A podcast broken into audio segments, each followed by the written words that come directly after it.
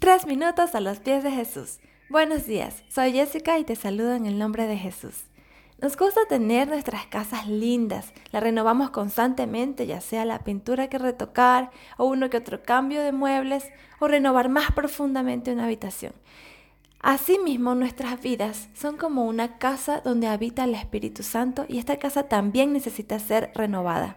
La renovación espiritual es un proceso, no un solo paso ni un momento, sino que involucra el obrar del Espíritu Santo en una persona, en un grupo o en la congregación completa, según lo que el Espíritu determine. Hablamos de restauración espiritual, bien sea porque algo se rompió y debe volverse a su estado anterior, lo que podríamos llamar arrepentimiento, donde se restaura la relación con Dios, o también es cuando hablamos de llevar a un nivel más profundo esta relación, lo que podría decirse un estado superior.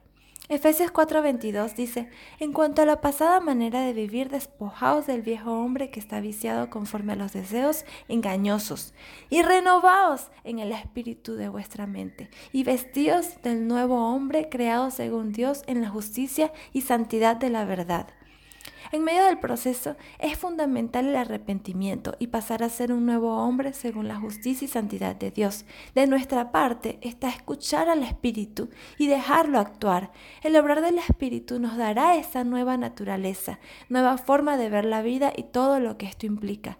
Baja esa visión del Creador, del soberano, del Señor a su iglesia, a sus siervos, a sus hijos.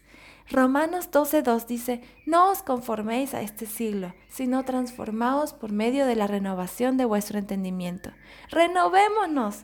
Siempre es necesario tener en cuenta esto. Evitemos el conformismo. Sea cual sea tu situación, siempre puedes renovar. Seamos humildes en reconocer nuestra necesidad de más de Dios. El resultado de la renovación va a ser un creyente y congregación fortalecidos en la fe, con valentía, nuevas ideas, nuevas expectativas, dotados para lograr más allá de lo que se habían planteado. También trae como resultado un mayor compromiso para alcanzar los sueños y metas diseñadas en el corazón de Dios. Esto hace que haya una responsabilidad especial generada por ese compromiso, todo con un mismo fin, que es la gran comisión, que de una u otra forma se tiene que llevar a cabo para que Cristo venga. ¿Qué piensas tú de esto? Nos gustaría escuchar tu testimonio u opinión. Nos puedes visitar en iglesialatina.com. Que tengas un día bendecido.